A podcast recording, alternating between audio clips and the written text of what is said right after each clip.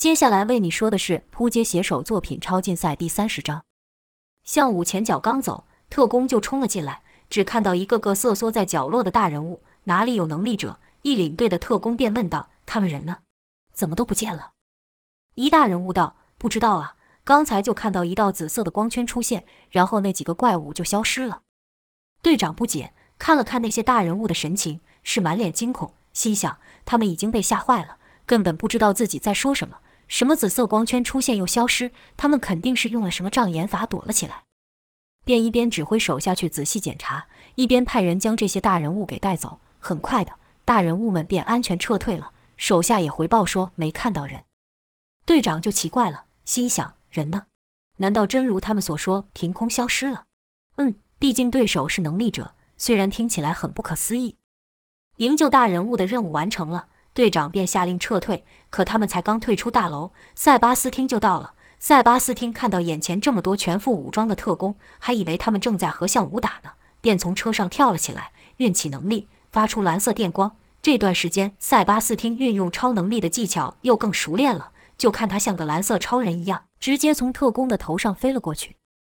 他知道向武厉害，半空中就将电力聚集到掌中，刚到门口，立刻将掌挥出，大喊道：“特殊体！”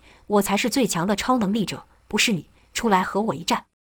跟着就看雷电如一道奔腾的蓝龙一样朝前方冲去，与此同时还发出轰的一声震耳雷鸣。这是塞巴斯汀的新招，他将这招取名为轰雷掌。可现在房内空荡荡的，哪有没半个人？他的那招轰雷掌只是把好几层墙给电焦而已。塞巴斯汀咦了一声，发现自己的大招居然是对着空气乱打，喃喃道：“人呢？”那些特工都挤在入口处，他不在里面还能去哪？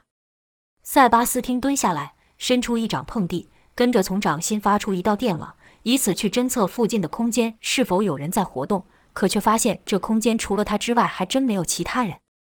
塞巴斯汀日夜盼望着能再跟项武打一场，以雪前耻，没想到又不能如愿，这让他觉得自己很蠢，更让他觉得项武是刻意避开他。塞巴斯汀对着空气骂道：“可恶的特殊体！”居然敢避战，难道是认为我不配跟你交手吗？塞巴斯听满肚子怒意，无处可发，便用雷电乱轰一番。在屋外的人只看到一道道闪电从里面喷出，窗户应声而破，玻璃与石块等物都掉了下来。砰的一声巨响，是车子被石块砸到的声音。特工队长喊道：“快退！又来了一个超力者！”有手下说道：“那家伙好像是之前自称雷帝那个。”队长道：“是那个怪物啊。”这可麻烦了，我在电视上看过，我们的武器根本伤不了他。手下问道：“那怎么办？我们拿什么和他打？”队长一时间没有回答，因为他也不知道该怎么对付塞巴斯汀。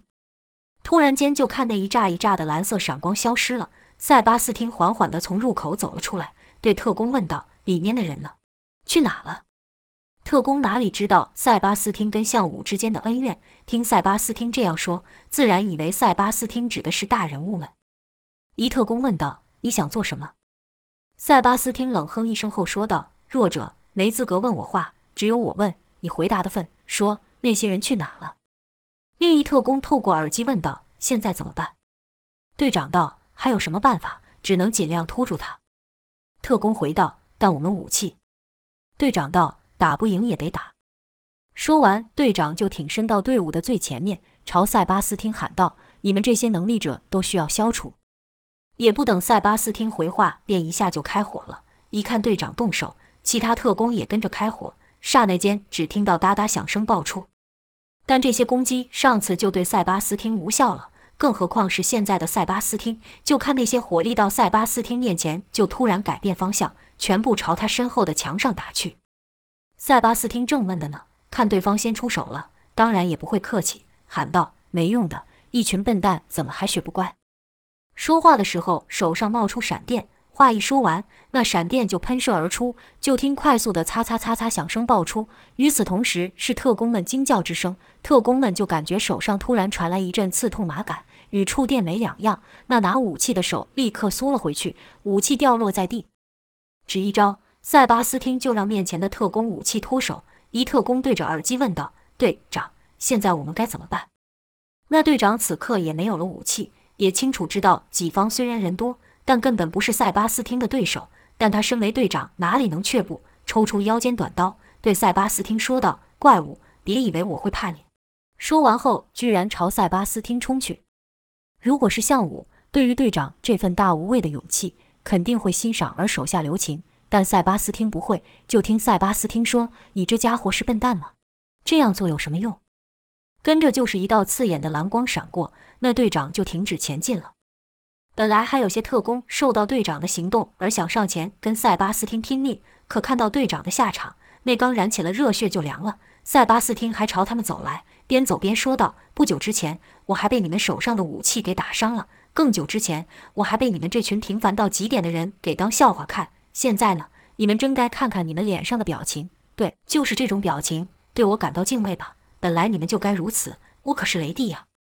跟着就看塞巴斯汀把手张开。一道闪电从他身上打向天空，能量之大，把云层都给冲出了一个洞。紧接着，听云层内传出雷声，是轰轰作响，跟着就是啪的一声巨响，打雷了。从来只有看过雷从天而降，哪有见过从下而上的？面对这逆天的惊人奇景，有些人居然不自觉地跪下了，口中喃喃道：“这这怎么可能？别开玩笑了，我们怎么可能会是这种人的对手？”塞巴斯汀看自己录的这一手，把众人都设服了。得意之情是溢于言表，也暂时把项武的事情给忘了。而这些人中，又以摩根为最。若说其他百分九十九的人都是因为恐惧而设伏，摩根则是百分之一百的崇拜。从他第一眼看到塞巴斯汀开始，就深深被他所吸引。现在看塞巴斯汀，几乎是逆天的力量。摩根忍不住喃喃说道：“我的眼光果然没错，他果然是神选之人，太好了。”可突然间，他想到一件事，就看摩根用手用力地拍打自己的脑袋。一边打还一边说道：“不够，不够！像他这样的人，怎么能只有我一个仆人？难道事事都要麻烦他出马吗？就恨我没用，就恨我没有像他这样的力量。”说到这，摩根突然又打了自己一巴掌，继续自言自语道：“不对，你只是个平凡的普通人，怎么能肖想有主人的力量？”摩根的脑袋好像有两个人一样，一正一反，一问一答。正摩根问道：“那怎么办？我只不过想为主人做的更多，我该怎么做？”反摩根回答道：“你真是个笨蛋，主人手下都只有像你这样脓包，能成什么大事？”正摩根道：“不，我就算了，但主人身边还有其他的能力者。”话才说到一半，就被反摩根打断，不屑地说道：“那些人能帮上主人的忙吗？那些人只不过跟你一样，巴巴沾着主人的光而已，一点用也没有，就跟你一样。”正摩根道：“那我该怎么做？”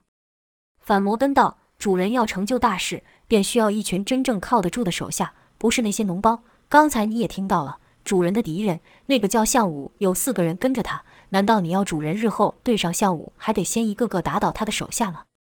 正摩根道：“那怎么行？那些人根本不配跟主人动手。”反摩根道：“就连那叫迪米特的身边都跟着一个小鬼，我看单是那小鬼的能力，现在跟在主人身边那群人加在一起都不是他对手。你自己说，这样对吗？”正摩根道。你说的有道理，你说的太有道理了。说到此，摩根忍不住向旁边那些跟着塞巴斯汀的其他能力者看去，就听他们嬉皮笑脸地说着昨天晚上的玩乐之事。一人道：“嘿，昨天有个美女用蓝眼知道了我是能力者后，你知道他是什么反应吗？”旁一人道：“怎么，叫特工来抓你呀？”那人邪笑道：“那是这样，我现在还会在这吗？”另一人道：“快说，别卖关子了。”那人道：“他居然主动约我呢。”另外两人道：“真的假的？”那人得意的的道：“当然是真的。他说他遇过的男人多的，但还没遇过具有超能力的，想尝试看看有什么不同。”另外两人道：“真有你的，那我是不是也有机会啊？”那人道：“当然，别看他们平常装的害怕，其实爱我爱的要死。嘿嘿，昨晚的事我都不知道该怎么形容呢，哈哈哈。”这些跟着塞巴斯汀的能力者完全不在乎眼前的事情，他们本来就只是想找一个靠山而已。不然以这几人的实力，几个特工就能把他们给打倒了。这些人虽然承认塞巴斯汀的实力，但由于他们早就认识塞巴斯汀，知道他在地堡时的糗样，甚至有几个人当初也在背后讥笑塞巴斯汀，自然不会跟摩根一样把塞巴斯汀视为天人。摩根看着他们的样子，听着他们的谈话，心里突然升起一股厌烦之感。喃喃道：“你说的没错，他们一个个都是主人的拖累，主人根本不需要这些人。”反摩根道：“你终于开窍了，这些人只会阻碍主人成就大业而已。别忘了，主人可是最强的超能力者，王者的身边尽是这些没用的家伙，成什么样子？”摩根点了点头，没再说话，似乎暗自下定了决心要做些什么事。当塞巴斯汀大显超能的时候，向武和克罗伊等一行人则是来到了数公里外的地方。这是一座游乐园，可设施上都积满了厚厚的灰尘，看起来已经废弃许久了。盖瑞问道：“这是什么地方？”克罗伊道：“这是一座游乐园了，看不出来吗？”盖瑞道：“我当然看得出来，只是你怎么会带我们来这里？”克罗伊道：“因为这里很安全了，不会有人。”克罗伊一边说，一边带着众人往前走。似乎对这里十分熟悉，走来到一个房间，见有门，盖瑞很自然地伸手去转门把，可却转不开。克罗伊道：“那门早就坏了，从这进去吧。”说着，就从一个破掉的窗户爬了进去。卢卡斯跟在后面。盖瑞小声说道：“这是怎么回事？怎么他们两个好像对这里很熟一样？”雷莎耸了耸肩，没有回答，跟着爬了进去。向武则是拍了拍盖瑞后，跟着在后面。盖瑞只好也进去。这房间比外面干净一点，但也就是干净一点而已，而且有床、有水，还有食物。盖瑞忍不住问道：“你们该不会在这里生活吧？”卢卡斯道：“是啊，好一阵子了呢。”雷莎问道：“我记得你们不是都各自回家了吗？怎么？”卢卡斯看了一眼克罗伊，克罗伊没回答雷莎的问题，而是反问道：“这些日子你们去哪了？我们找你们好久了。”盖瑞一脸迷惑地问道：“多久了？”卢卡斯则是又问：“要不是在电视上看到你们，我们还以为你们被消失了呢。”克罗伊也问向武：“那天后你们去哪里呢？”向武道：“我去做了我必须做的事情，替我最好的兄弟报仇。”除了盖瑞跟雷莎，因为跟向武在一起较久，多少知道一些向武和吉的关系。克罗伊跟卢卡斯则是完全不了解。听到向武这么一说，无法立刻联想到向武口中的兄弟，其实就是当初让他们闻风丧胆的吉。卢卡斯就问：“什么兄弟？”盖瑞轻轻地用手肘碰了一下卢卡斯，说道：“向大哥的兄弟就是吉了。”卢卡斯这才回想起来，当初在地堡时，向武跟吉的战斗似乎有些不太寻常，原来是因为这层关系。可卢卡斯还是不明白，以向武的实力报仇需要花这么久时间吗？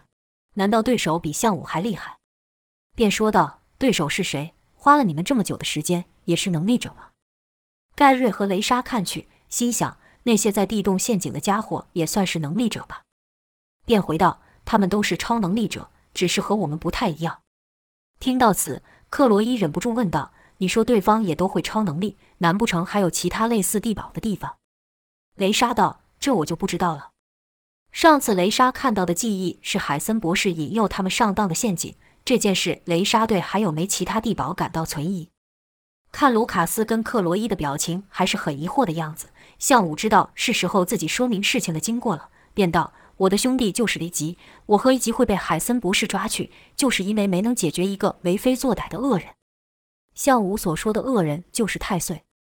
卢卡斯不知道太岁是谁，但听到这世上居然有一级跟向武都对付不了的人，惊道：“那人这么厉害吗？居然连你们都打不赢？”盖瑞道：“厉害个屁！你是不在现场。”没看到那情况，那群恶人被向大哥治得死死的，那叫做太岁的家伙，就是向大哥刚说的那个更惨，根本敌不住向大哥一招。卢卡斯道：“不对呀，刚刚向大哥明明不是这样说的。”卢卡斯这话虽然是对盖瑞说，但眼神却朝向武看去。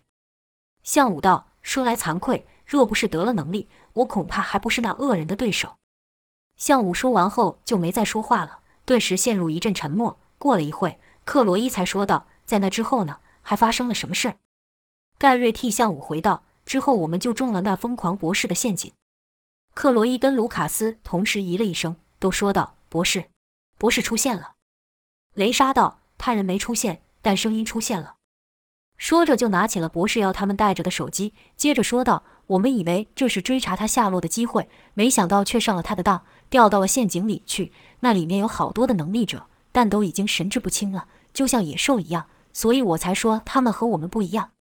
盖瑞补充道：“可怕的是，不知道我们哪天会不会也变成像他们那样。”卢卡斯问道：“这什么意思？”盖瑞道：“博士说他们都是失败品，但没有说为什么失败。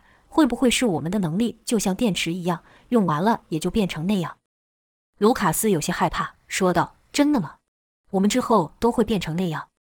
雷莎安慰道：“这只是我们乱猜的，希望不是真的。”但雷莎的安慰没能消去卢卡斯的疑惑，就听卢卡斯喃喃道：“完了，看来我没几年好活了。”跟着就是盖瑞的吹嘘时间，就听盖瑞说：“你们不知道，那些人虽然说是失败品，但他们的能力可厉害了。先是一个嘴巴能喷出岩浆的，还有眼睛会发出镭射的。”有眨眼间身体就能长大一倍的，还有全身能上下都会长出骨头的，还有好多从没看过的能力。当然，我的能力也不差，我这样一下，那样一下，手上的震波发出，就打倒了好几个。看着盖瑞比手画脚的自夸，雷莎忍不住吐槽道：“不是好几个，是几个而已，其他全是向大哥打倒的。”盖瑞正说的兴起，不理雷莎，继续道：“像我刚说的那个巨人，我就这样给他头顶来一下。”他就被我打倒了，轻轻松松啊！雷莎叹了口气，对克罗伊摇了摇头。克罗伊也知道盖瑞的个性，只是勉强挤出微笑回应。盖瑞这一段说的卢卡斯胆战心惊。待他说完自己的战绩后，又说道：“在那陷阱还有一人，你们猜是谁？”卢卡斯立刻回道：“谁管他是谁？我感觉我随时都要死了。天啊，我可不想变得神志不清啊！”克罗伊则是问道：“是谁？”盖瑞道。忍者，此话一出，卢卡斯瞬间闭嘴。克罗伊也不敢相信的说道：“忍者，那个能潜入阴影的忍者，他和雷吉不是科特的左右手吗？怎么会出现在那里？”向武叹了口气，说道：“都怪我，我的每一步都被博士给算计了。”卢卡斯则是问道：“那家伙厉害的很，你们赢了吗？”卢卡斯刚说完，就用手拍了一下自己的头，喃喃道：“当然是赢了，不然你们怎么会在这？”向武道，他确实很厉害。如果你们遇到他，千万别要和他动手。卢卡斯道：“我才不会笨到去和他动手。要是碰到他，我立刻就跑。”向武继续说道：“随着忍者出现的还有海森。”向武话还没说完，卢卡斯跟克罗伊又是一惊，说道：“他也出现了。”盖瑞道：“不，博士没出现。”两人心想：刚才向大哥才说博士出现了，怎么你又说没出现？向武道。盖瑞说的没错，博士本人没有出现，不知道他用什么方法将自己的意识置入到其中一人身上，透过他和我们说话。听到此，卢卡斯感到一阵寒冷，小声道：“还有什么是他做不到的？”向武继续说道：“还有一人的能力是时间错觉。”克罗伊不解问道：“时间错觉？那又是什么样的能力？”向武正在思考要怎么解释那能力的时候。雷莎说道：“那是一种明明外界过了很长的时间，你却只感觉过了一下子的能力。”克罗伊点了点头，说道：“原来如此，难怪这么长时间没有你们的消息。”说完向武等人所遇到的事情后，雷莎问：“你们两个呢？怎么会走在一块？”盖瑞也道：“对呀，那时候我看到你们一起出现的时候，是满头问号的。”向武自进城后就觉得哪里怪怪的，问克罗伊。那时候你说在他们眼里我们都是一样的，这是什么意思？就看克罗伊和卢卡斯互相看了一眼，似乎是在询问谁要先说自己的经历一样。性子较急的卢卡斯便先说道：“那我先说吧。”而后卢卡斯便将那日分开后所发生的事情说出。自从恢复记忆、离开地堡后，卢卡斯一心只想要回家，尽管他想起来他的继父是怎么对待他的。但他还是想回家，想看他们一面。以卢卡斯的能力，不用花多久时间就到家了。他应该是所有能力者中最先回家的人。扣扣，卢卡斯心情紧张地敲着门，在等待开门的时间，脑中浮现无数的想法。他们过得好吗？他们有没有很着急去找我？可惜那是一场骗局，不然我现在就带一大笔钱回来了。这样他们看到我一定会很开心。正当卢卡斯还在想的时候，咔的一声，门开了。是他的继父和一股冲鼻的酒味，卢卡斯紧张道：“我我回来了。”继父不知道是还在酒醉还是如何，看到消失已久的卢卡斯出现，居然没什么反应，只是低头看了卢卡斯一眼后便转身走了。卢卡斯就跟在他后面进了门。继父摇摇晃晃地走到客厅沙发上，跟着咚的一声，正面朝下趴在沙发上。卢卡斯还以为他受到什么伤的，心想：莫非那些黑衣人先一步过来了？赶忙上前关心，一手轻摇继父，问道：“你没事吧？”继父却发出了打鼾的声音。卢卡斯这才放下心，原来是喝醉了呀。看了一下周围，茶几跟地上都有空酒瓶。卢卡斯心道：“这是喝了多少啊？一大早的，妈妈呢？怎么没看到人？卢卡斯就朝屋内走去，晃一圈也没看到他的母亲，心想：出门了吗？在等待的时间，卢卡斯便动手把屋子整理了一遍，想母亲回来时看自己已经把垃圾收拾好了，应该会高兴。就这样，卢卡斯坐在面对门的楼梯上，从白天等到晚上，终于听到了门外有人掏钥匙的声音。没等那人开门，卢卡斯就先把给打开，叫道：“妈，你去哪了？我回来了。”可门一开，不只是卢卡斯愣住了，门外的人也愣住了。那是一个女人，一个陌生的女人。那女人看着卢卡斯问道：“你是谁？怎么出现在我家？”卢卡斯也问道：“你又是谁？怎么出现在我家？”那女人露出奇怪的表情，跟着直接冲里面喊她继父的名字，喊了几次没有回应。他听到了打鼾的声音，那女的就粗鲁地把卢卡斯给推开，直接进了屋。到客厅看到继父还在睡，便喊道：“这家伙除了喝酒还会什么？真是没用！家里莫名其妙进了一个小贼都不知道。”卢卡斯不知道现在是什么情况，脑子里是满满的问号。一会想母亲去哪了，一会又想这女的是谁呀？不由自主地跟在了那女的后面。听那女的说自己是小贼，便说：“我不是小贼，这是我家。”那女的也不理会卢卡斯，口中不对的骂继父，什么难听的骂什么，声音尖锐，难听的很。不知道是睡饱了还是听不下去了，继父终于醒了过来，骂道：“吵什么？”那女的也不甘示弱，回骂道：“没用东西，家里进了小贼也不知道吗？”继父道：“什么贼？哪里有贼？”边说边吃力的起身，揉了揉眼睛后看到卢卡斯，继父露出奇怪的表情，说道：“你怎么回来了？我不是把你给卖了吗？”没等继父说完，卢卡斯就插口问道：“我妈呢？”那女的也道：“你认识这小子？”继父道：“他是那个女人的小孩，离家出走好一段时间了，不知道这时候回来干嘛。”跟着又对卢卡斯道：“你妈去哪？我怎么会知道？”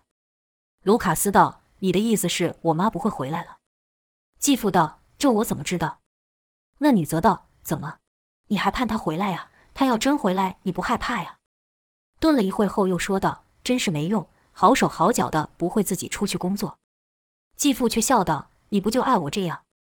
那女的道：“还真有脸说。”卢卡斯看着继父跟那女的聊了起来，好像完全把他母亲给忘了，心里升起一股奇怪的感觉。继父突然若有所思地看了卢卡斯，而后将那女的拉到身边，说起了悄悄话，跟着就看到那女的瞪大眼睛看着卢卡斯，似乎很惊讶的样子，小声道。真的假的？难怪那时候你这么有钱，原来是这样啊！把我都给骗了。继父又跟那女又不知道说了些什么，那女的是连连点头，小声回道：“所以你觉得这次他们可能还会再来？”继父耸了耸肩，说道：“没有的话，我们就把他赶出去不就行了？”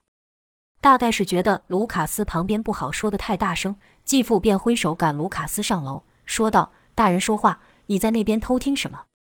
卢卡斯只好走到楼上。他先是到母亲的房间，可里面都被陌生的东西给占据了，大多是女人的东西。不用想，那自然是那陌生女人的东西了。跟着卢卡斯来到自己的房间，他的房间堆满了箱子，俨然变成了一个杂物室。卢卡斯心想：妈妈去哪了？她还会回来吗？今晚的云层很厚，看不到一颗星星，更别说是月亮了。卢卡斯望着窗外，一种孤单感袭来。他回家了。但这家除了继父外，没一样东西和从前一样。他逃出地堡了，却感觉在地堡都比在这里好。